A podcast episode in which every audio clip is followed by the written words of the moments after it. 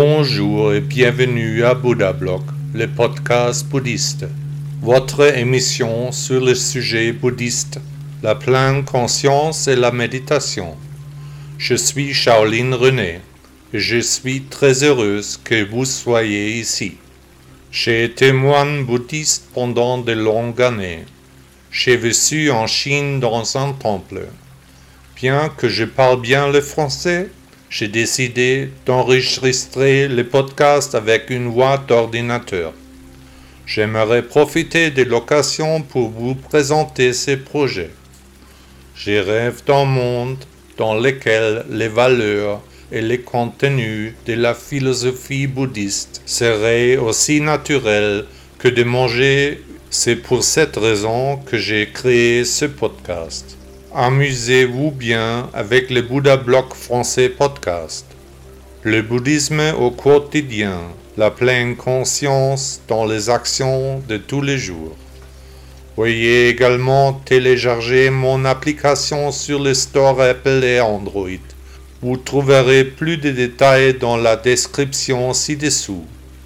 L'application est en allemand, mais contient un traducteur en bas de la page ce qui vous permet de lire le texte en français.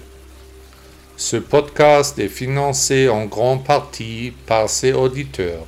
Je serai heureux de vous compter parmi ceux qui le soutiennent. Merci à tous ceux qui soutiennent Bouddha Block à leur manière. Qu'est-ce que j'attends de la vie? Combien de fois j'entends dire que mon entourage est indécis, ne sait pas exactement, n'a pas encore pris de décision. Beaucoup de gens se laissent porter, un peu comme une feuille dans le vent. Je connais tant de personnes qui sont en quête depuis si longtemps, qui ne savent pas vraiment ce qu'elles veulent dans la vie, qui errent dans la vie sans sens ni but. Selon Bouddha, peu importe que nous décidions ou non, tout se passera comme cela doit se passer. Pour ceux d'entre nous qui se considèrent comme des bouddhistes de confort, qui voient la philosophie du maître des maîtres plutôt comme une sorte de deuxième religion, il est cependant d'une importance capitale de découvrir ce qu'ils veulent vraiment.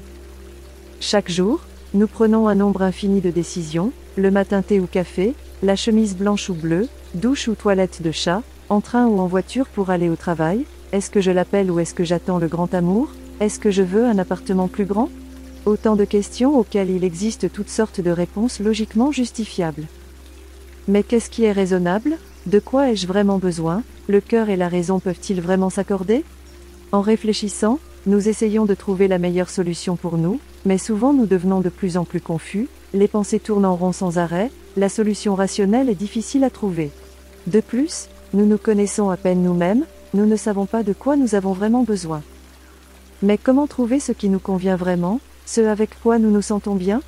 C'est très simple, il suffit d'éteindre la raison, d'aller dans le corps et de le laisser choisir. Cela peut paraître étrange au premier abord, comment le corps peut-il décider quelque chose?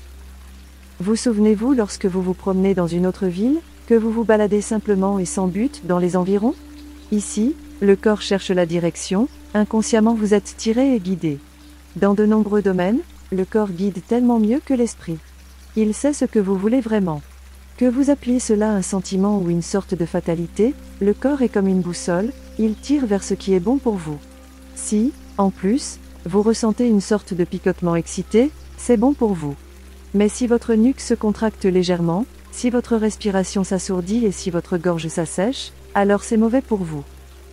Essayez donc les choses l'une après l'autre et ressentez en même temps, en vous, quelles sont les sensations.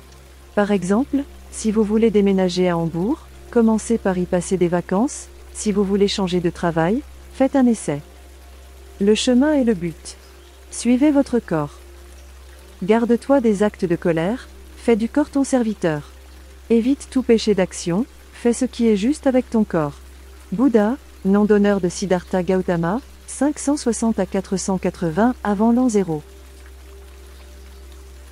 Le podcast vous a-t-il plu? Merci d'avoir écouté Bouddha Blog. À demain.